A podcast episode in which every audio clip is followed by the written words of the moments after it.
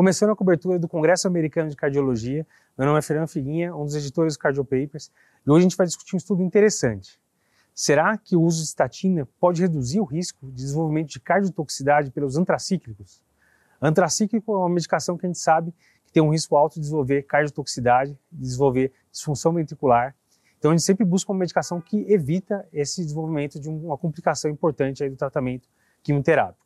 Esse estudo chamado STOP-CA testou uma medicação, a atorvastatina de 40 miligramas, comparado com placebo, e viu quantos pacientes que iriam usar antracíclico, no caso todos os pacientes que tinham linfoma, quantos desenvolveram disfunção ventricular.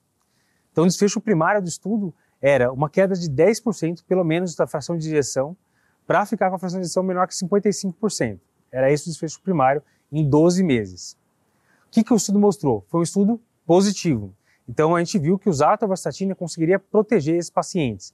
Então em 12 meses, nós tivemos 9% dos pacientes que usaram a atorvastatina contra 22% dos pacientes que usaram placebo, que desenvolveram uma queda maior que 10% da fração de injeção e que ficaram com fração de injeção menor que 55% com um P significativo. Então foi um estudo que mostrou que sim, a atorvastatina parece proteger o desenvolvimento de cardiotoxicidade.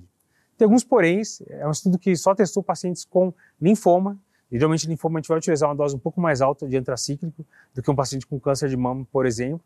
E foi um estudo que no começo todo mundo fez ressonância, a programação era fazer ressonância para todo mundo em 12 meses, mas por questões de pandemia acabou fazendo ressonância em 80% dos pacientes e os outros 20% fizeram é só ecocardiograma no final do estudo. Mas um estudo importante, um resultado relevante, provavelmente vai mudar a nossa prática. A atorvastatina poderia entrar então como uma opção a mais para a gente conseguir proteger esse paciente do desenvolvimento de cardiotoxicidade. Fique ligado, muita novidade interessante aqui no Congresso do American College.